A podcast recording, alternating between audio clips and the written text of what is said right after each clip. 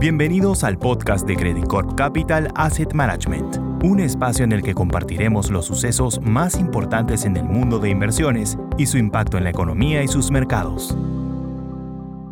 Hola, ¿cómo están? Soy Klaus Kenfe, Executive Director de Credit Corp Capital Asset Management y quería contarles un poco qué es lo que ha estado pasando esta semana en los mercados. Durante la semana hubo una relativa tranquilidad que se rompió efectivamente hoy día viernes con el dato de inflación en Estados Unidos. La inflación en Estados Unidos llegó a un nivel de 8,6%, el nivel más alto que tenemos desde hace bastantes décadas, incluso una décima más alta que el dato que vimos en marzo, que había sido 8,5%. Entonces, ¿qué es lo que está causando esto? La inflación, al ser un evento exógeno que no tiene que ver con cómo está la dinámica de la economía americana, sino que tiene que ver con escasez de oferta de petróleo y escasez de oferta de alimentos, de alguna forma obliga a la Reserva Federal a seguir subiendo tasas hacia adelante.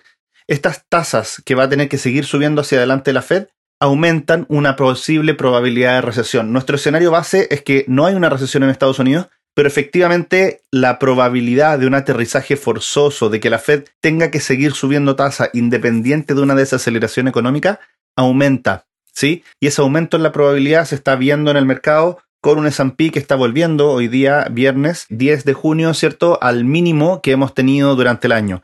Creemos que la volatilidad se va a mantener los próximos dos meses. Efectivamente va a ser un periodo complicado porque la Fed está en un zapato chino en donde le gustaría tomar más en cuenta el crecimiento, pero finalmente la inflación, como no cede, vuelve a ponerse en la palestra, vuelve sola a ser eh, la variable más importante desde el punto de vista de la Fed y eso obliga a que todos volvamos a mirar a la dinámica inflacionaria hacia adelante. Nosotros vemos una desaceleración de la inflación en los próximos meses, pero efectivamente depende mucho de lo que pase con el precio del petróleo, que hoy día estamos viéndolo en torno a 120 dólares el barril. Nosotros creemos que va a terminar el año más cercano a 100 dólares el barril, pero efectivamente esa duda ha estado ampliándose. La probabilidad de que el petróleo no caiga dado el aumento de la crisis rusa, ¿cierto? Dado el embargo que estamos viendo del petróleo ruso por parte de los europeos y dado que los países como Alemania no han querido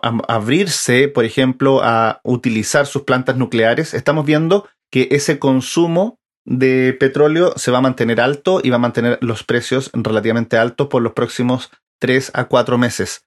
Vemos un mejor escenario para final de año, pero efectivamente los próximos tres meses van a mantener algo de volatilidad, tanto en renta fija como en renta variable, a pesar de que las valorizaciones que ya estamos viendo se acercan bastante a los peores momentos que vimos hace un mes y medio atrás.